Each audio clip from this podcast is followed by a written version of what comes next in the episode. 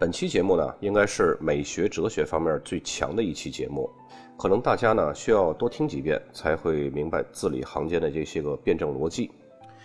如今葡萄酒品鉴呢，也是一种审美了，它是类似于一种听音乐或者是看画展一样的行为活动。但事实上呢，过去的哲学家并不普遍这么认为。一个最重要的原因就是他们倾向于把审美欣赏的对象分为三大类。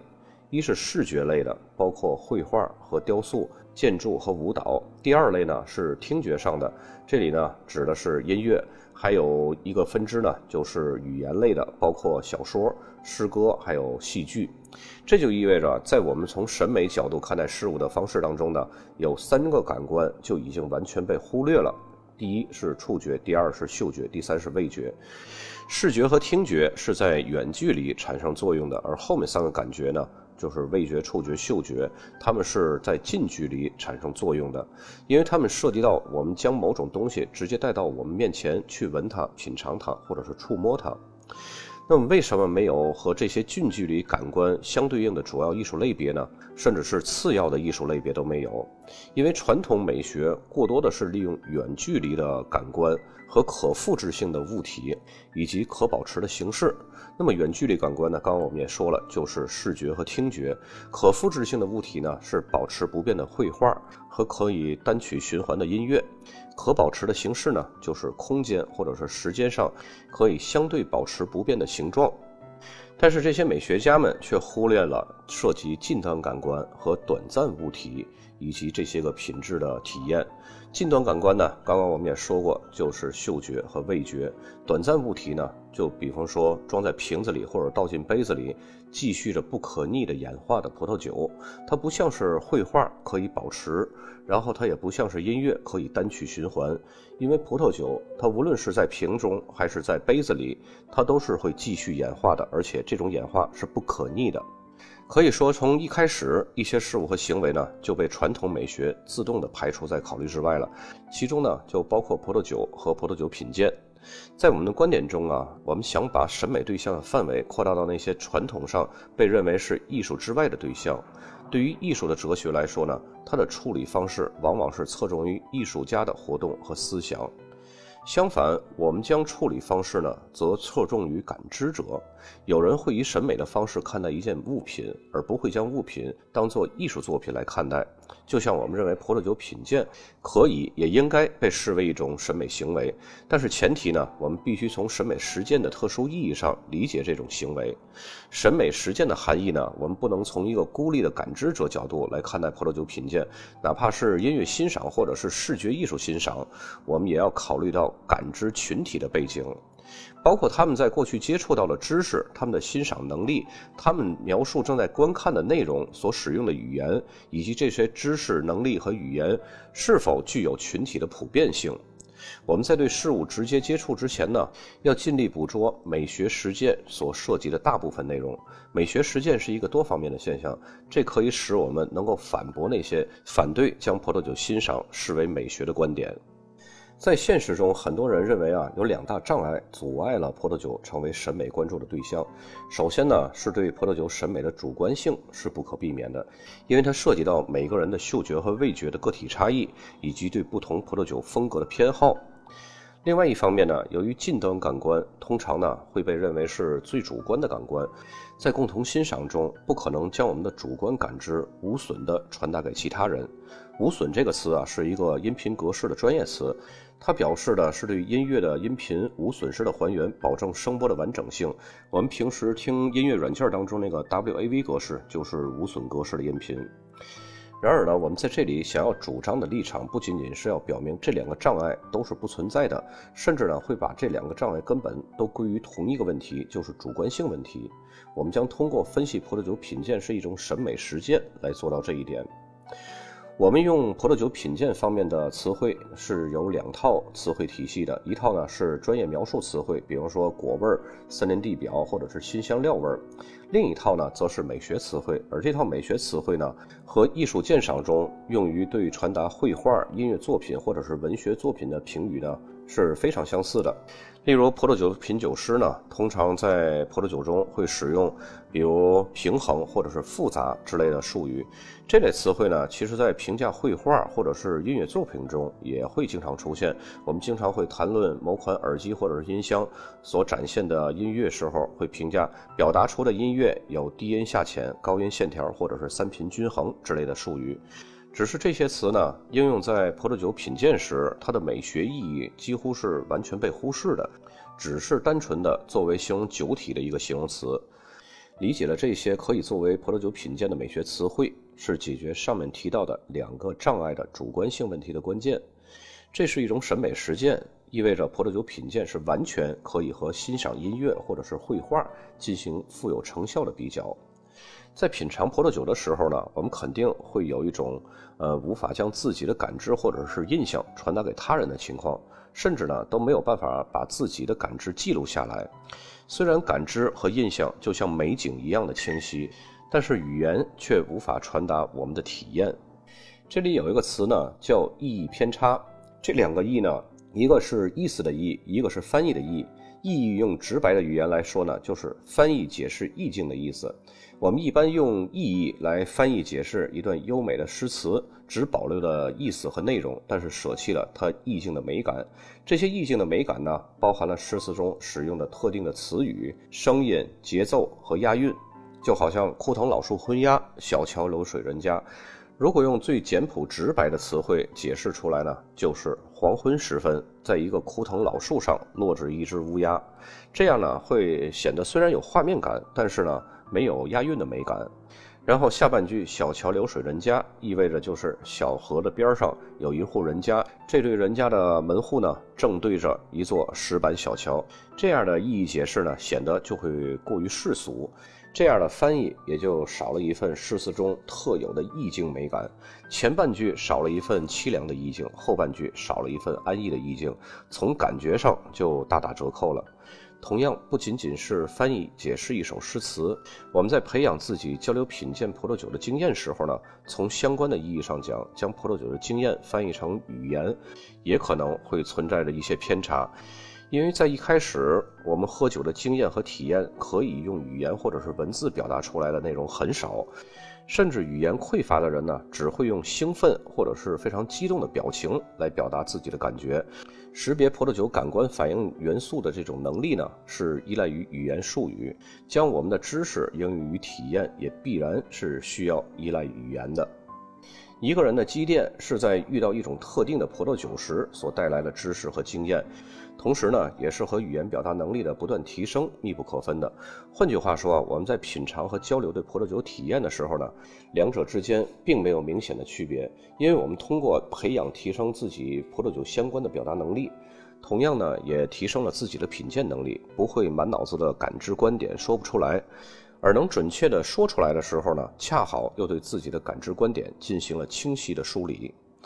积淀是指我们对审美对象的鉴赏所带来的知识和经验，这样呢，人们就可以解释对某一特定作品，比方说这幅画，对它的体验是什么样子，以及这种体验是否会受到另外一个作品的影响。这种积淀呢，可以是非常明确和技术性的，也可以是概念性的，就像将一首诗比作奏鸣曲一样的美妙。这一类的积淀呢，我们称之为文化知识积淀。它包括，但不仅局限于标准化的形式和描述类型。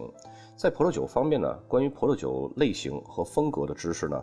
就可以归为这一类积淀的一部分。比如说，包括对葡萄酒风格典型性的了解，以及对年份、陈酿、氧化等影响的了解。第二种积淀呢，可以称为是实际应用积淀。这是一种通过运用文化知识的积淀，发现和区分葡萄酒相关元素的能力等等一系列实用性的能力。很多生理学家都认为啊，所谓的高敏感度的品酒师，只是比普通人更善于发现气味和味道中的这种微量元素，但是呢，并不一定会比普通人更擅长品酒。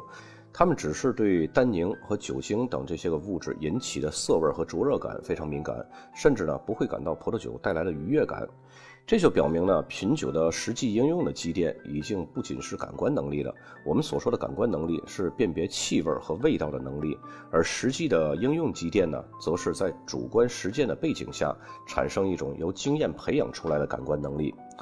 在葡萄酒鉴赏当中啊，这种经验培养呢，通常会发生在特定的环境中，比如说正式的品酒会或者是葡萄酒的品鉴课程，并且呢是和其他人一起进行品鉴而得出来的，包括品酒的程序、所品尝酒款的顺序，以及对食物的要求。玻璃杯的形状、葡萄酒的温度、品酒室的照明或者通风这些个条件，专业人士呢会严格遵守这些程序和条件，为的是能够进行更正确的判断。个人的实际应用积淀呢，正是通过此类重复的活动而培养形成的。这些程序和条件呢，并不仅仅是空洞的仪式，更是这类活动所带来的经验，并且在这种活动中与他人交流，获得被认同的葡萄酒体验。没有经验的人啊，就根本谈不上体验，因为缺乏经验的培养，即使体验仅限于感官能力，也会极大的限制他们的描述和表达气味的能力。品酒师的大部分技能是来自于能够开发某部分分类系统。然后将词汇和类别与气味联系起来，所有这些呢，都是培养实际应用积淀不可或缺的因素。实际应用积淀的培养呢，也体现在对于其他艺术作品的欣赏上。举一个美学实践的例子：只有当你熟悉抽象色彩主义的这种绘画风格的时候，你才会知道如何在这类绘画中找出与美学相关的特征。然而呢，这种熟悉感既不能归结于发现颜色和等级的能力，也不能归结于对风格的概念性的认识，而是来自一次又一次对这类绘画风格欣赏和体验的经验。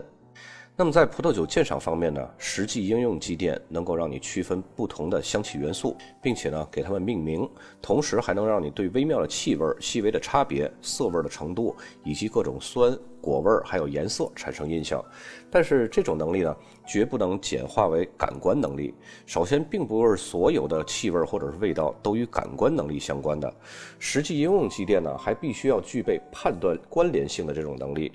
比如说，判断一款酒是否平衡，这不仅仅是指一种气味或者是味道，而是指所有元素之间的关系。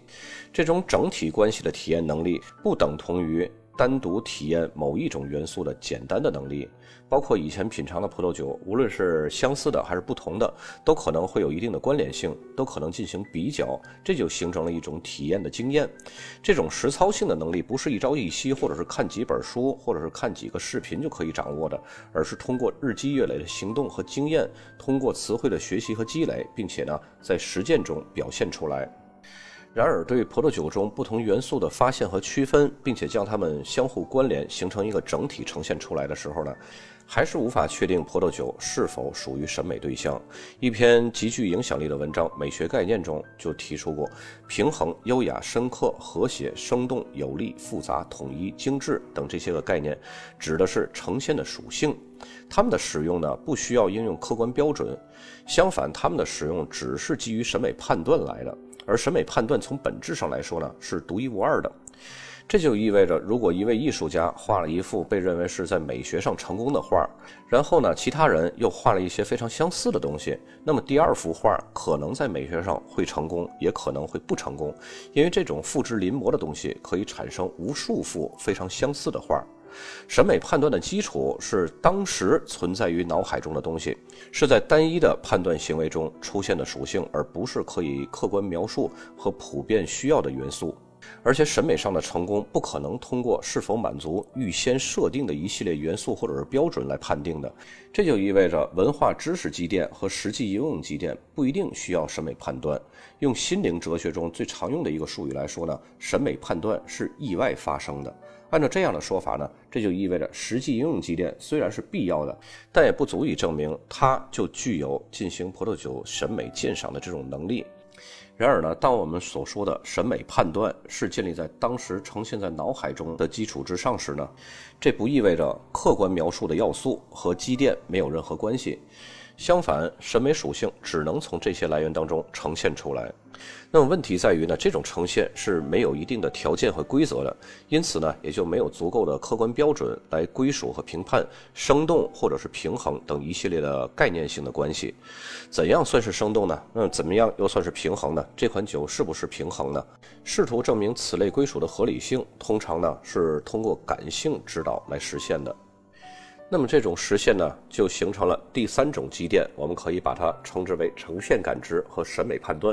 它涉及到从嗅觉和味觉的可发现某种特性，转移到呈现某种特性的存在以及快速消失的能力。要知道葡萄酒中的复杂意味着什么，才能知道将什么视为复杂。然而呢，呈现属性是基于感知属性的，正是这一系列的气味、和谐、微妙起着短暂的作用。因此呢，欣赏葡萄酒短暂呈现出来的特征是一种额外的能力。但是呢，如果没有这种实际应用的积淀，这种能力是不可能具备的。对于文艺复兴时期绘画在美学上如何和谐的判断，或者是意大利巴洛克的协奏曲如何精致的理解，只有在品尝到与这些呈现属性的术语相似的葡萄酒时使用才恰当。因为由此描述不同元素之间的关联性是通过一整套不同的感官体验而产生的。然而呢，像这种跨界的类比有助于暗示性的引导，也就是说，在一组品酒师当中啊，有一位品酒师使用音乐中的“平衡”一词，就可能暗示性的引导另一位品酒师也将一款葡萄酒视为平衡。这种暗示性的引导呢，并不是误导，而是让两个人可以找到达成共鸣的一个词。尽管现在呢很少在以评分的葡萄酒评论当中使用这种类比，但是类比的确可以帮助我们传达葡萄酒的特征。如果说一款醇厚的阿玛罗尼就像一辆装有菲亚特发动机的悍马，那就可能比列举出发现到的水果、烟熏或者是矿物质的气息更能说明问题。审美实践的目的是在描述和解释上产生共识，这就是为什么判断会导致你也这样看。这种判断的条件以及它的产物，就会使一群人产生共鸣，然后这群人呢，就会形成一个具有相同判断共识的共同体。这个形成的共同体或者叫圈子吧，指的是一个群体，他们不仅有了大致相似的品味，而且呢，有着相似的积淀培养的经历，因此在品酒过程中也会遵循着相似的做法，比如说品酒的程序，并且呢，共享着一种评价语言。不像我们通常理解的主观或者是相对抽象的判断，审美判断本身是规范性的。在这个用共识搭建的圈子里呢，如果我在葡萄酒或者是绘画中感知到了和谐，那么只要你能正确感知，你当然也会感知得到和谐。那么如果我们之间有分歧呢，那我们就会认为是我们中的一方受到来自外界因素的过度影响，或者是积淀不够。但是呢，以这种方式表达审美判断的规范性是有误差的。传统美学倾向于从个体感知向外扩散。那么，如果两个感知者的判断恰好一致，这可能是因为他们的感知能力或者是其他的一些认知非常相似。就像上面所说的感知事物和交流事物之间的区别一样，感知之间的一致或者是不一致，被认为是个人经历的后续和依赖。因此呢。传统美学被迫过多地利用远端的感官，比如说视觉或者听觉，还有可复制的物体，比如说保持不变的绘画，或者是可以单曲循环的音乐，以及它们的呈现形式。这种呈现形式呢，是在一段时间内它不会变的这么一种形状，而不是颜色或者是色调。从而呢，他们会倾向于忽略涉及近端感官，特别是味觉和嗅觉，以及这种短暂的物体。这种短暂的物体呢，就是不管它的形状或者是它的品质，不是可以在长时间内保持一贯性的。比如说，就是刚才我们说的葡萄酒在瓶中或者是在开瓶之后倒进杯中那种不可逆的演变。所以呢，从一开始来说呢，一些需要近端感官审美的对象和审美实践呢，包括葡萄酒和葡萄酒品鉴，就被传统美学排除在审美领域之外了。这种传统美学的观点呢？其实是具有误导性的，主观的品鉴实践，包括程序、知识和语言，是属于一种个人欣赏的体验。然而，这种属于个人欣赏的体验呢，是有前提的，前提是这个个人已经属于品酒师这个圈子了。可以说，在我品尝葡萄酒之前，我大体上是同意我所在这个圈子对于某一款葡萄酒的整体评判的。正是这样一种统一的共识，会使得我能够以欣赏的方式来品鉴葡萄酒。这种认同的意识不必建立在大家相似的能力或者是水平的基础之上，而是需要建立在开发相似的识别技能和判断模型的基础之上的。如果这种识别技能和判断模式要作为一种审美现象，并且具有可信度的话，那么就需要从个人到共识的转变了。另外，第三种积淀呢，刚刚我们也提到过，是呈现感知或者叫审美判断，这是通过自身可以成为共同体或者是圈子的一部分来实现的，主要是通过和其他更有经验、更有能力、更具有影响力的人进行实践性的协同合作。当然也包括媒体，他们的影响也是非常有帮助作用的。虽然我们提倡百家争鸣、百花齐放，通过这种方式呢，可以确保每个品酒师得出自己的结论，不会受到更权威或者是更专业的人的影响。然而呢，如今我们已经发展成为一个整体的主观共同体了，也许我们应该重新审视这个圈子的共识了。这个圈子啊，对于某一种酒所给出的描述和评价，已经成为了只具有最权威和最具影响力的结果，而不是最准确的结果。还记得无奈的标准词汇吗？所有达成共识的结果都是很无奈的。这就是道家的中庸之道，佛家讲的去而不着一。在最初的层次上呢，一个对象是审美的这一事实是由审美活动而构成的，不是现有的审美对象后有的审美行为。是我去审美这个对象才美，我不去审它的美也体现不出来。从这个意义上说呢，可以尝试接近任何美学上提供积淀的对象，也就是说，只要有一种描述性的语言和有意义的主观比较就可以进行。或者呢，至少可以从一种足够相似的欣赏模式中去借鉴。审美的第二个层次会产生显现概念，比如说平衡、和谐、精致这些个，并且呢具有整体性。这种审美体验呢，就要求我们具备这些概念。在欣赏审美对象的时候呢，这些概念是非常有价值、有意义的。简言之啊，任何东西都可以从审美角度来欣赏，但并非所有的物体都会通过体验显现的审美美感来回馈这种欣赏。然而呢，我们绝不能把这种显现概念的反馈看作是物体中简单存在的。相反，有的特征呢，可能是人的灵光一显闪现出来的。所以，是否能欣赏到这种灵光一闪的显现，是建立在积淀和美学实践基础之上的。这就意味着，对于葡萄酒品鉴本身的描述术语和词汇来说呢，和实践与积淀无关。葡萄酒描述语言呢，是建立在葡萄酒本身这种具象、直白、客观的特征之上的。比如说甜度、酸度、水果或者是草药这种风味儿，审美实践虽然也依赖于语言的形式，但是呢，它不能像香气元素识别这样简单化的描述形式。从这个意义上讲呢，语言是透明的。然而，正是美学概念的存在，才有第二类词汇提醒我们应该对葡萄酒有独特的审美判断。这类词汇呢，是审美实践和显现体验，而不是客观具象的描述词。葡萄酒品鉴是一种审美实践。因为这种方式和我们对待音乐或者是其他艺术鉴赏的方式大致相似，然而呢，葡萄酒品鉴只能通过一系列复杂的活动、能力、知识和语言的使用来实现，而且呢，这些或多或少都会因为个体的不同而产生差异。我们在一开始就提到，葡萄酒品鉴的最大障碍是不可能以无损的形式传达出一个人的味觉或者嗅觉的体验。这些障碍呢，也使得葡萄酒品鉴的学术学派更加可信。但是学术学派呢，倾向于拒绝定性判断或者是传达定性判断而开发的没有客观具象意义的这种审美语言。他们不需要任何美学意境的抽象描绘，他们反而会倾向于相对简单的风味描述词和定量判断。